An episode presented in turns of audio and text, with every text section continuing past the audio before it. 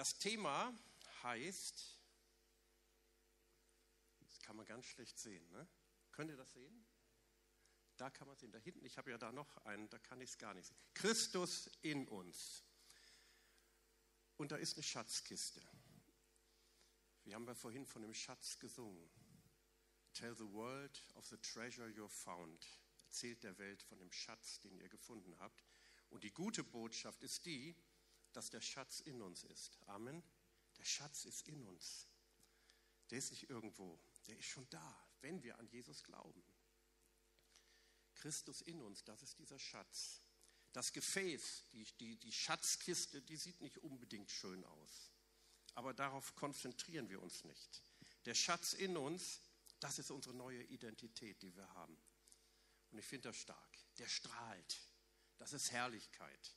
Das ist richtig gut. Der Apostel Paulus sagt, wir haben einen Schatz in irdenen Gefäßen. Den Schatz. Ja, da ist das irdene Gefäß, ist auch noch da. Da konzentrieren wir uns nicht so drauf. Der Schatz ist wichtig. Ich spreche heute Morgen, heute Morgen über den Schatz, nicht unbedingt über das Gefäß. Und ähm, da ist eine Bibelstelle, da schreibt der Apostel Paulus, fragt euch selbst, ob ihr im Glauben seid. Prüft euch selbst, prüft euch, ob ihr im Glauben seid. Erfahrt ihr nicht an euch selbst, dass Jesus Christus in euch ist? Das ist eine rhetorische Frage. Ein Christ darf das erfahren. Sonst hättet ihr schon versagt.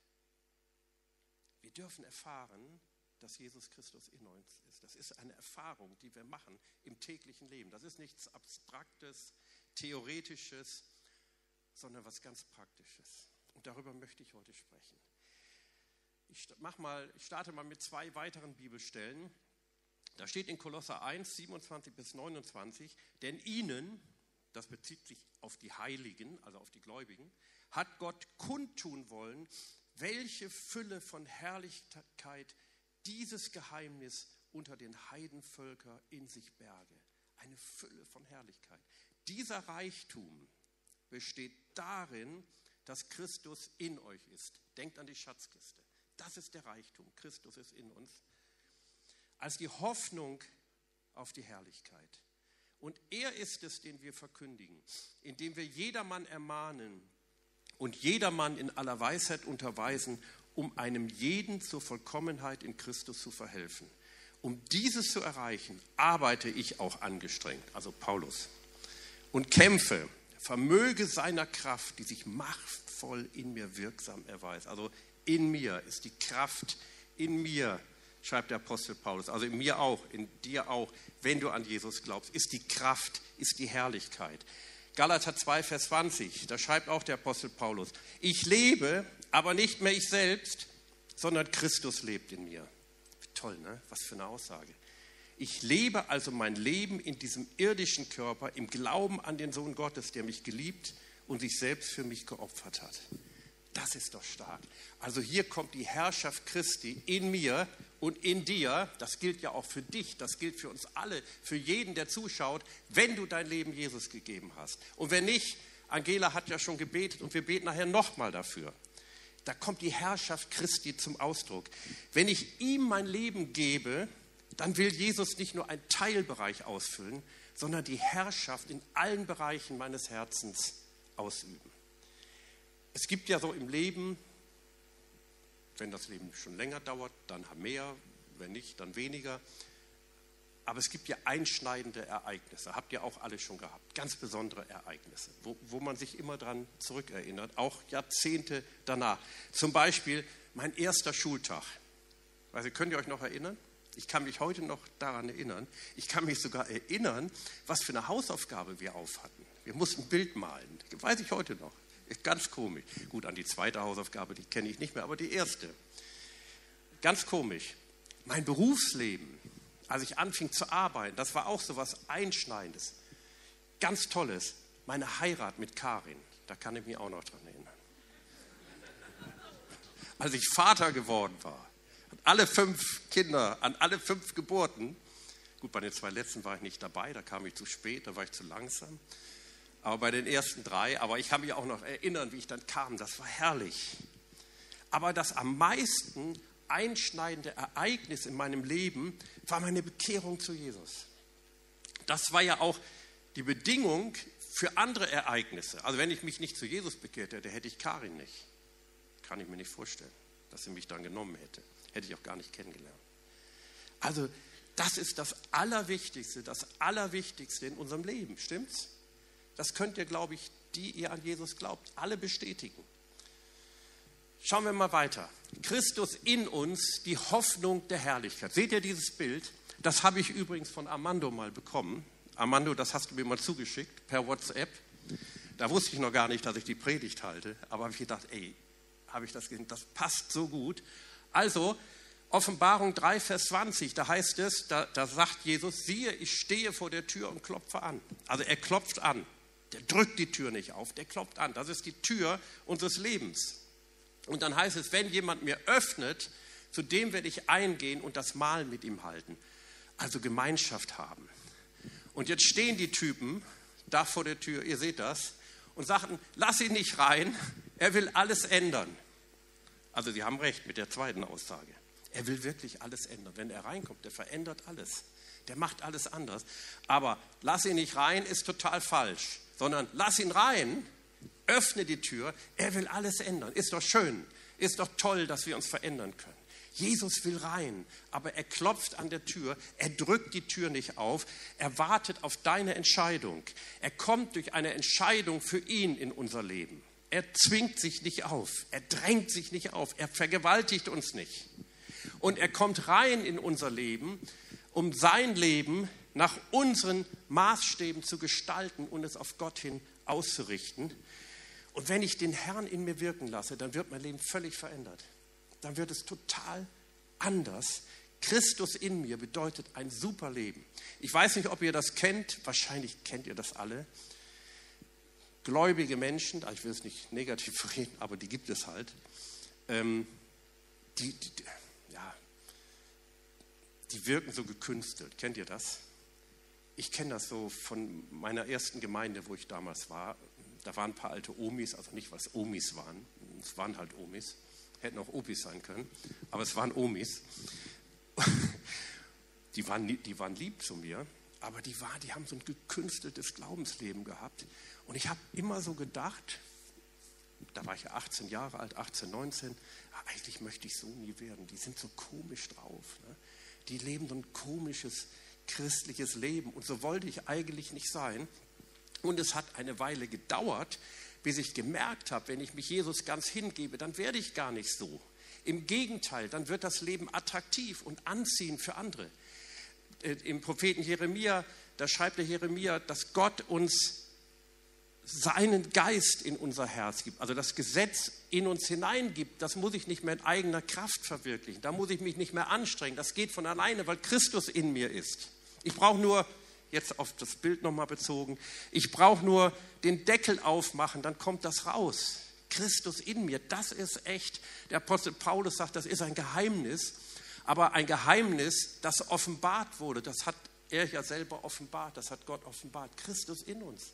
Das wirkt so total das verändert mein ganzes Leben, das verändert sogar das Leben von anderen. Das ist auch ein Leben im Übernatürlichen, das ist ein Leben ohne menschliche Anstrengung. Ja, die menschliche Anstrengung, die behindert das Leben sogar. Wenn wir sagen, wir müssen jetzt das machen, wir müssen irgendwelche Gesetze einhalten, die behindert das Leben Christus in mir. Weil Christus will es ja wirken. Das soll nicht von außen künstlich bewirkt werden, sondern Christus in mir. Römer 8, Vers 10. Wenn aber Christus in euch ist, so ist der Leib zwar tot um der Sünde willen, der Geist aber ist Leben um der Gerechtigkeit willen. Das bedeutet nicht, dass wir mit toten Körpern rumlaufen, ging ja gar nicht. Das bedeutet, dass unser Körper, ja, dass er dem Tod unterworfen ist. Der muss mal sterben. Da geht kein Weg dran vorbei, falls Jesus nicht vorher wiederkommt. Das merkt man manchmal, also merkt man manchmal jetzt schon so dass der nicht für ewig gemacht ist. Der ist einfach nicht für ewig da. Wegen der Sünde muss er mal sterben. Wir kriegen mal einen neuen Leib. Aber der, der Punkt ist, der Geist aber ist Leben um der Gerechtigkeit willen. In uns ist das göttliche Leben. In unserem Geist ist das göttliche Leben, weil Jesus in uns ist, durch seinen Geist. Amen. Jesus ist in uns, das göttliche Leben ist in uns. Das ist so was Herrliches und das, was menschliche Momente in mir ist, wird immer mehr zurückgehen. Ich stehe nicht mehr unter dem Gesetz der Sünde. Ich muss nicht mehr sündigen. Ich sündige manchmal. Der Teufel stellt uns manchmal Bein, aber eigentlich müssen wir es nicht mehr. Es ist, ich, ich bin ihm nicht mehr verpflichtet, ihm nachzugeben, seinen Versuchungen nachzugeben. Vorhin hatte ich eine ganz komische Versuchung. Aber die war, glaube ich, nicht vom Teufel. Nee, die war nicht vom Teufel.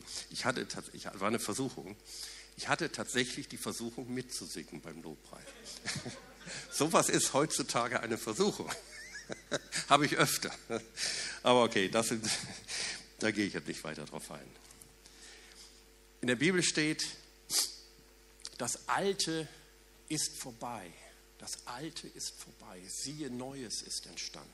Das Neue ist der neue Geist, den Gott uns gegeben hat. In den alten reformatorischen Übersetzungen wird das etwas anders übersetzt. Da steht, es ist alles neu geworden. Ist auch richtig. Unsere Identität, unsere Stellung ist neu geworden. Das ist der eigentliche Punkt. Das bin ja ich, meine neue Identität in Christus. Das ist nicht mehr das Alte, was ich mal war. Manchmal benehme ich mich noch so, aber eigentlich bin ich neu. Und wenn Jesus in mir wohnt, und er wohnt ja in mir und er wohnt in dir und er will in dir wohnen, heute ist die Möglichkeit dafür, dass du dein Herz öffnest, damit Jesus in dir wohnt, dann nimmt er allen falschen Dingen und Haltungen den Raum weg. Jesus wohnt in mir. Betonung jetzt auf wohnt. Er ist nicht nur bei mir geduldet, sondern es ist seine Wohnung, die gehört ihm. Ich habe mal irgendjemand, also keiner, der jetzt hier ist, wenn ich so Beispiele bringe, ist niemand von hier. Habe ich mal, aber war ein gläubiges Paar, dem musste ich mal was nach Hause bringen. Also die wollten was von mir haben, habe ich ihnen gebracht. Und ähm, bin ich an die Tür gegangen und sie öffneten die Tür und sie haben mich im Flur stehen lassen. Kennt ihr sowas? Ist ja unhöflich. Ne? Manchmal lassen wir ja Leute im Flur stehen, weil wir gar nicht so Gemeinschaft mit ihm haben wollen. Ähm, da wurde ich jetzt dran erinnert. Manchmal lässt man Jesus vielleicht unbewusst im Flur stehen, anstatt ihn reinzubitten ins Wohnzimmer. Und da will er wohnen. Es ist seine Wohnung. Der, der möchte auch nicht in der Besenkammer irgendwo sein oder in irgendeinem Nebenraum, sondern er will, er, es ist seine Wohnung. Er will Gemeinschaft mit uns haben. Und wenn Jesus in mir wohnt, dann gibt es immer weniger Platz für Gedanken der Sünde und der Zerstörung. Die verschwinden. Deshalb ermutigt uns der Apostel Paulus, Jesus in unserem Leben Raum zu geben, ihn herrschen und wirken zu lassen. Und das ist so wichtig. Also nicht wie die Typen da. Die machen das total falsch. Die haben zwar recht mit ihrer Aussage, der wird alles verändern, aber äh, die halten die Tür zu. Das wollen wir nicht machen. Der nächste Punkt heißt, Christus muss in uns Gestalt gewinnen. Also aus der Anfangserfahrung, die ich mit Jesus mache, kann und muss und soll sich viel mehr entwickeln. Da soll ich nicht stehen bleiben. Manche bleiben da stehen. Okay, besser als wenn sie gar nicht Jesus in ihr Leben aufgenommen haben. Also man redet ja von Jesus aufnehmen. Wir nehmen ihn hinein in unser Leben. Aber er will in uns Gestalt gewinnen. Ich darf nicht beim Anfang stehen bleiben, sondern er muss in uns Gestalt gewinnen. Da schreibt der Apostel Paulus an die Galater, das war eine Gemeinde, die wollten wieder nach den alten gesetzlichen Maßstäben das irgendwie hinkriegen und das geht nicht.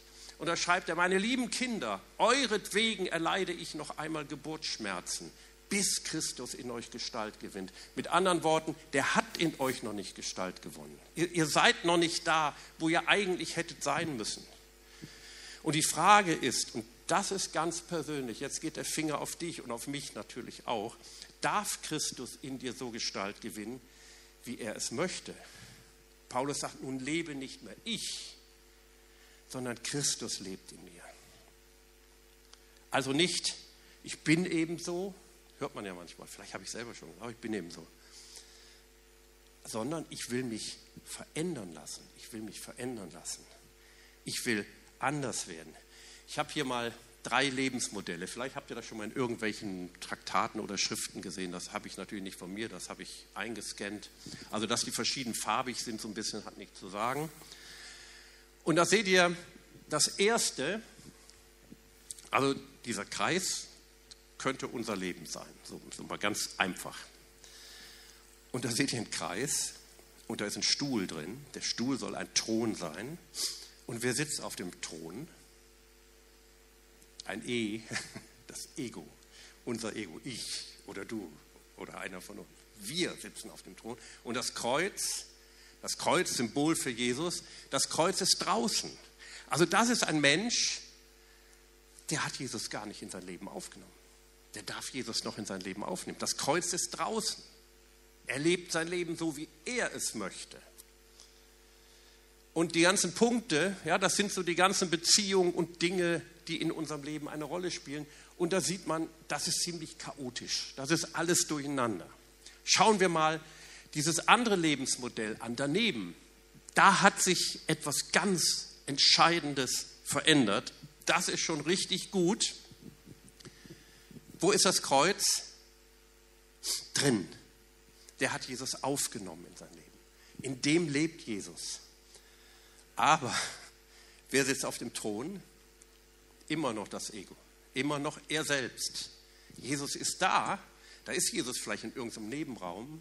Ist toll, dass es so ist. Also ich kenne Leute, ich, hab, ich erinnere mich an einen an einem Bericht, wie jemand zum Glauben gekommen ist und erzählt er so von seinem Leben. Und er sagte, naja, und dann habe ich irgendwann mal Jesus aufgenommen. So nebenbei. Viele nehmen Jesus auf und dann ist Jesus auch in uns. Noch mit dazu. Ist ja toll. Also ist wirklich toll. Der kommt auch in den Himmel, denke ich. Der ist gerettet. Das geht hier nicht um Himmel und Hölle. Aber Jesus sitzt nicht auf dem Thron. Und beim dritten, wer sitzt auf dem Thron? Jesus.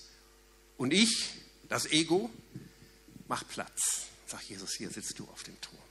Und dann sehen wir die ganzen Dinge und Beziehungen unseres Lebens, die sind auf Jesus ausgerichtet und zu ihm hin geordnet.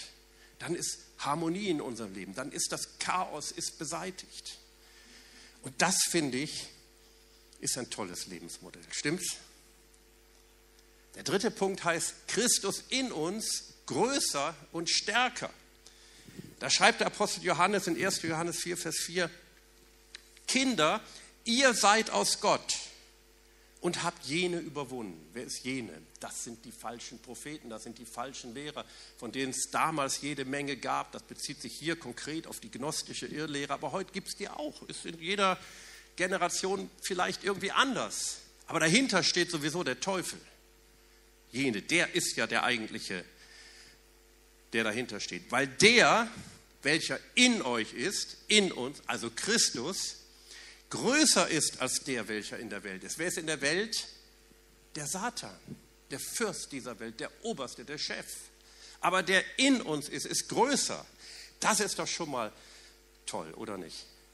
Gott in uns, Jesus in uns, durch seinen Heiligen Geist ist größer als der Teufel, der da ist, der uns manchmal anschießt. Das passiert schon. Aber ich habe schon mal gesagt, die äußeren Umstände, die ja oft durch den Teufel initiiert werden, die können wohl das Reich Gottes in Frage stellen, aber die können sein, seine Ausbreitung nicht verhindern, wenn wir richtig reagieren, wenn wir das wissen, dass der Punkt ist Christus in uns. Johannes zeigt die göttliche Geburt und ihre praktischen Auswirkungen aus. Ihr seid aus Gott. Ey, was für eine Aussage. Ihr Kinder seid aus Gott. Ihr seid aus Gott. Das bezieht sich auf unsere neue Identität, auf unseren Geist. Was auch passiert, ob Corona oder nicht, ist völlig wurscht. Also behindert uns vielleicht ein bisschen klar, aber in dem eigentlichen, was unsere Identität anbelangt, hat das, spielt das überhaupt keine Rolle. Ich nerv, mich nervt das auch manchmal. Eure Natur ist eine göttliche Natur, eine göttliche Natur. Ihr seid aus Gott. Ihr untersteht neuen Gesetzmäßigkeiten, also ihr und ich und wir. Christus lebt jetzt in euch.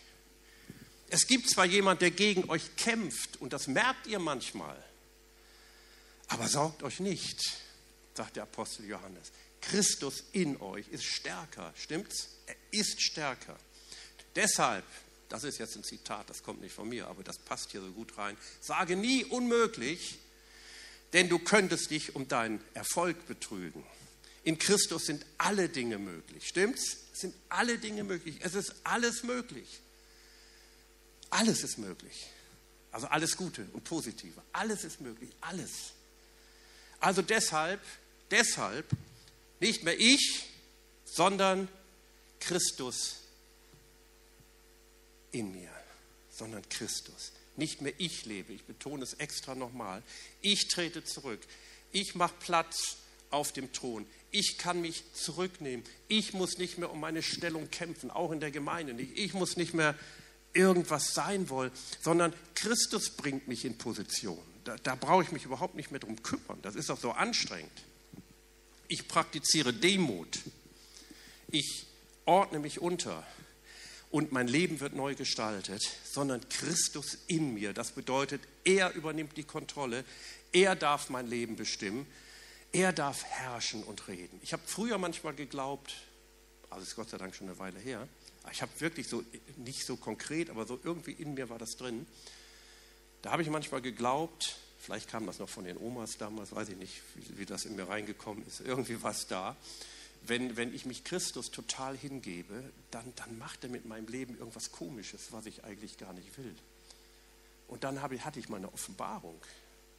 Das, das steht in Römer 12, Vers 2, dass der, der Wille Gottes das Gute und Wohlgefällige und Vollkommene ist. Dann ist alles okay. Das ist das Beste, was mir passieren kann. Das bedeutet Gnade. Das bedeutet nicht aus eigener Kraft, sondern in seiner Fülle. Also wenn du in Situationen kommst, wo du keine Ahnung hast, wie es in deinem Leben weitergehen soll, dann darfst du dich mit Jesus abstimmen. Also er sitzt auf dem Thron und er weiß alles besser und er hat das Beste, das Gute, das Wohlgefällige, das Vollkommene in seinem Sinn und will das in deinem Leben verwirklichen. Und du kannst ihm die Führung anvertrauen, du kannst ihm dein Leben immer wieder neu in die Hände legen. Ich erinnere mich an meine erste, wirklich meine allererste Gebets- Versammlung, wo ich war. Also ich habe mich an einem Sonntag in Wuppertal, wo ich damals lebte, mich bekehrt. Ich habe mein Leben Jesus gegeben. Es war wirklich eine ganz klare Bekehrung. Es war eine echte, super Bekehrung, muss, muss ich sagen. Ich habe es lange aufgeschoben, aber irgendwann habe ich es dann gemacht. Weil ich immer wusste, wenn ich mein Leben Jesus gebe, dann total, nicht irgendwie so nebenbei. Naja, und dann hatten, das war Sonntag, und am Montag hatten die Gebetsstunde in der Gemeinde. Bin ich hingegangen. Wurde ich dann eingeladen, am Sonntag musste zur Gebetsstunde kommen, war ich da. Und da waren vier Leute. Vier, vier Personen. Der Pastor, eine alte Dame, der Harald, mein Freund, also er wurde dann mein Freund, und ich. Und dann hat der Pastor irgendwas vorgelesen, irgendein Wort, ich weiß nicht mehr, was er gesagt hat, kann ich mich gar nicht mehr daran erinnern. Und dann gingen wir auf die Knie und beteten so auf dem Stuhl, weil wir, wir knieten so auf dem Stuhl. Und die haben eine Stunde, da waren ja quasi drei Personen. Ich konnte damals noch nicht laut beten, ich habe es mir nicht getraut, ich wusste auch gar nicht, wie man das macht. Und dann ähm, haben die drei immerhin, die haben eine Stunde gebetet, volles Rohr. Und während der Gebetsstunde, dann kippte der Harald plötzlich von seinem Stuhl, der kippte um, weil die Kraft des Heiligen Geistes irgendwie bekam. Der lag dann flach, sowas habe ich noch nie gesehen. Das gab es damals schon, ganz selten wahrscheinlich. Also der lag dann da irgendwie flach.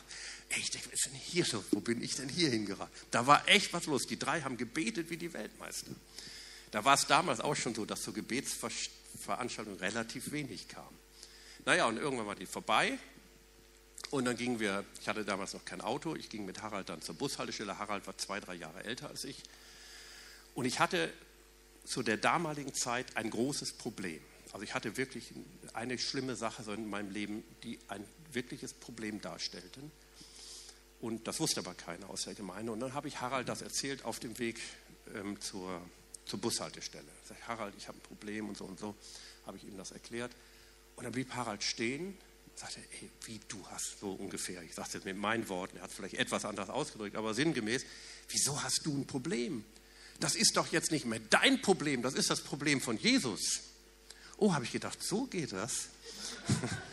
Habe ich nicht gewusst. Ich dachte, ich müsste mir jetzt weiter da Gedanken machen. Und dann standen wir an der Bushaltestelle und Harald hat kurz für mich gebetet. Und er musste irgendwo anders hin, er wohnte woanders. Und dann war wirklich innerhalb kürzester Zeit war das Problem gelöst. Das war mein erstes Erlebnis mit Gebetserhörung. Das war weg.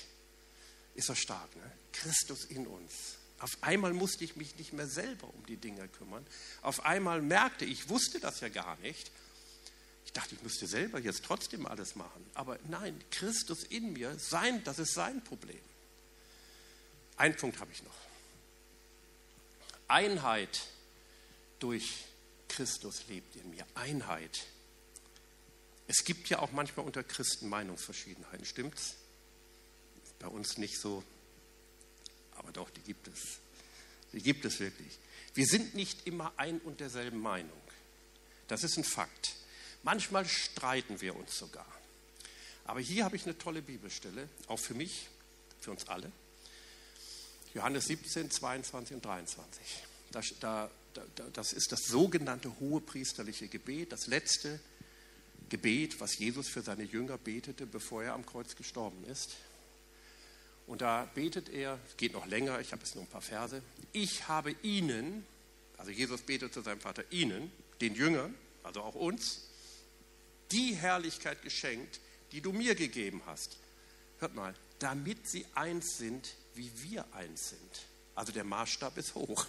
Nicht so ein bisschen, wie wir eins sind. Ey, geht das denn überhaupt? Und hier kommt die Lösung. Also erstmal die erste Lösung ist die Herrlichkeit. Christus in uns, habe ich vorhin gelesen, die Hoffnung auf die Herrlichkeit. Das ist die Hoffnung auf die Herrlichkeit. Christus in uns. Warte mal, ich habe hier irgendeinen Fehler. Meine Predigt ist weg. Okay. So, jetzt habe ich sie wieder, zumindest im Teil. Okay, ich muss so machen. Christus in uns, die Hoffnung auf die Herrlichkeit. Aber die Antwort ist einmal die Herrlichkeit, die ist da, weil Christus in uns ist. Und das sagt Jesus auch im 23. Vers, ich in ihnen und du in mir. Das ist die Antwort. Damit sie alle zur Einheit vollendet werden.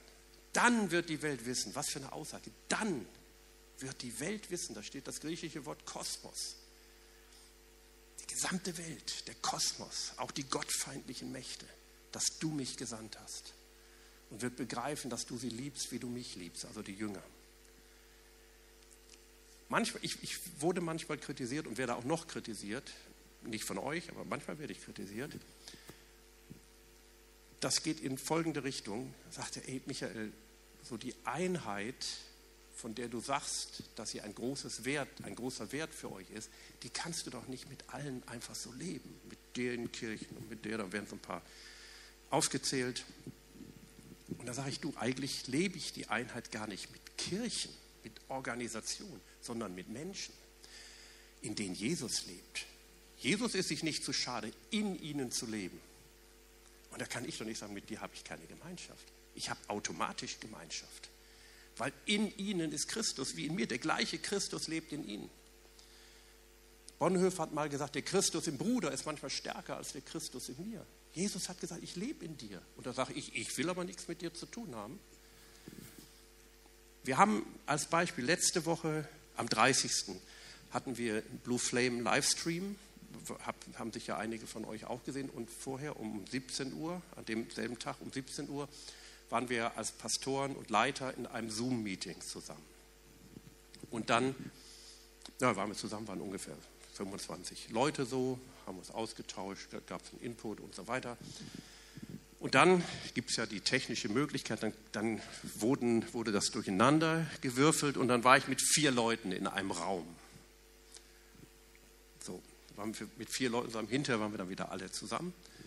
Und drei, zwei von den Le Leuten kenne ich. Der eine war der Ruben aus Eutin und dann der Jan, der auch hier in unserer Gemeinde geht. Und ich. Und dann war eine Frau da, eine junge Frau, die war so 30, Ende 20. Die habe ich schon mal irgendwo gesehen, aber die kannte ich nicht. Ich, hinterher wusste ich dann, wer es war. Also die war, die leitete eine CVJM-Organisation. Ich weiß jetzt gar nicht in welcher Stadt. Wusste ich aber da noch nicht. Und ja, dann waren wir zu viert. Wir hatten also ein paar Fragen, sollten uns über die und die Dinge austauschen, gemeinsam beten. Wisst ihr, was wir gemacht haben? Wir haben uns einfach gefreut, dass wir als Geschwister zusammen waren. Egal, wo wir herkamen. Wir haben nicht gesagt, jetzt müssen wir erstmal abchecken. In Checkliste 20 Punkte. Wie stehst du dazu? Wie stehst du dazu? Wie denkst du darüber? Und wie denkst du so? Und welche Lehre hast du in Beziehung von dem und dem? Haben wir nicht gemacht. Wisst ihr, was wir gemacht haben? Wir haben Christus in uns gesehen. Einheit durch Christus in uns. Nicht einfach so. Wir haben Christus in den anderen gesehen. Wir haben zusammen gebetet.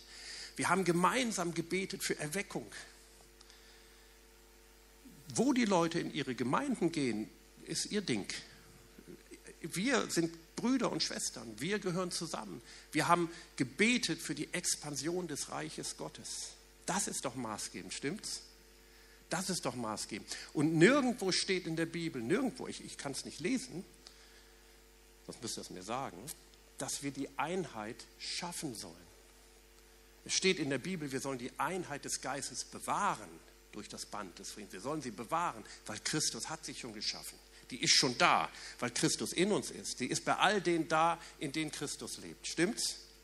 Und das ist doch was Gutes. Also das ist der letzte Punkt, also von den Punkten, die ich heute habe.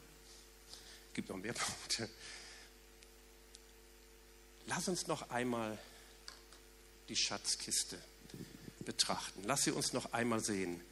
Diesen, diese Kiste, die unser Leben, unsere äußere Form repräsentiert. Von mir aus auch unsere Gemeinden. Auch die Gemeinden sind manchmal irdene Gefäße, die Organisationen. Aber in uns ist Christus. Das ist der Punkt. Darum geht es. Darum geht es. Also Christus in mir, das war der erste Punkt, die Hoffnung der Herrlichkeit. Die Hoffnung der Herrlichkeit. Da kommt Herrlichkeit. Hoffnung ist ja etwas auf die Zukunft bezogenes. Glaube ist immer für jetzt. Hoffnung ist das, was kommt. Habe ich schon mal gesagt. Wir können nicht im Glauben nehmen, dass Jesus schon gekommen ist. Der ist noch nicht gekommen. Das passiert mal. Dann der zweite Punkt, Christus muss in uns Gestalt gewinnen. Da bedarf es Kooperation. Drittens, Christus in uns ist größer und stärker. Und der vierte Punkt, Einheit durch Christus in uns. Das ist doch stark. Macht dir das Hunger, diesen Lebensstil zu leben? Macht dir das weckt das in dir eine Sehnsucht, dass Christus wirklich in deinem Leben auf dem Thron sitzt. Bei mir schon. Immer wenn ich darüber nachdenke, denke ich, ey, wie toll ist das. Wenn ich das alles selber machen müsste, das wäre ja eine totale Katastrophe. Aber Christus in mir schafft das und Christus in dir auch. Und jetzt würde ich gerne dafür beten. Ich möchte gerne dafür beten. Einmal, noch einmal für die beten, die diese Erfahrung noch nicht gemacht haben die, die zu Hause sind, die uns am Livestream jetzt anschauen oder irgendwann das anschauen werden, dass diese Erfahrung, das wirklich in dein Leben hineinkommt, das ist das Beste und Schönste. Wenn ich, nicht gläubig, wenn ich nicht gläubig wäre und jemand würde mir das sagen und ich wüsste das nicht, dann würde ich sagen, ey, das ist eigentlich unglaublich schön. Ja, für uns ist es glaubhaft schön, weil wir glauben das. Ne? Wollen wir dafür beten? Dann würde ich euch bitten, aufzustehen und entsprechend mitzubeten. Herr, ich danke dir für diesen herrlichen Fakt und für, für diese herrliche Sache, diese Tatsache, diese Realität, Herr, dass du in Menschen leben möchtest, Herr. Und in vielen, vielen Tausenden, Millionen Menschen weltweit schon lebst, Herr, und gelebt hast, Milliarden. Herr, und ich möchte, dass ich bete dafür, dass das zur Auswirkung kommt und dass es sichtbarer wird, auch in meinem Leben, in unserer Gemeinde, überhaupt in den Gemeinden, in der Gemeinschaft, die wir auch übergemeindlich haben, den Menschen, mit denen wir zusammen sind, Herr. Und ich bete, dass Christus in uns Gestalt gewinnt. Und ich bete für dich, dass du dich öffnest dafür, dass Christus in dir Gestalt gewinnt. Bete dafür, dass du, und das bewirkt auch Christus, in dir, dass du mit ihm kooperierst. Er will Gemeinschaft mit uns haben. Er will eintreten. Er will Gemeinschaft mit uns haben. Und dafür bete ich, im Namen Jesus soll es geschehen. Herr, komm hinein, Herr, und wirke das in uns, Herr, dass dieses Wunderbare und Schöne und Herrliche, was du vorgesehen hast, dass das wirklich geschieht, Herr. Halleluja. Ich bete auch für alle, die, ich bete noch einmal ein Gebet, dass du nachbeten darfst. zu Hause, wenn du das auch anhörst. Wir haben es schon mal gehört, aber es ist egal. Mach's nochmal. Und ich bete, Herr Jesus, ich danke dir, dass du für mich gestorben bist. Du kannst es leise oder laut zu Hause nachbeten. Ich danke dir, dass du für mich am Kreuz gestorben bist. Ich danke dir, Herr Jesus, dass du dadurch alle meine Schuld und alle meine Sünde ein für alle Mal getragen hast. Dass du mich erlöst hast, dass du mich befreit hast von allem Bösen. Dass ich jetzt nicht mehr in der Sünde, in der Trennung von dir, in dem Entferntsein von dir leben muss, sondern dass du mich hineinnimmst in deine Wirklichkeit. Herr, und ich bete, dass du in mein Leben kommst. Und ich will mein Leben für dich öffnen und dass du in mir lebst, von jetzt an. Herr, ich möchte von dem Thron meines Lebens runtergehen und dich bitten, dass du diesen Platz einnimmst. Herr, und ich bete, dass du alles veränderst. Im Namen Jesus. Amen.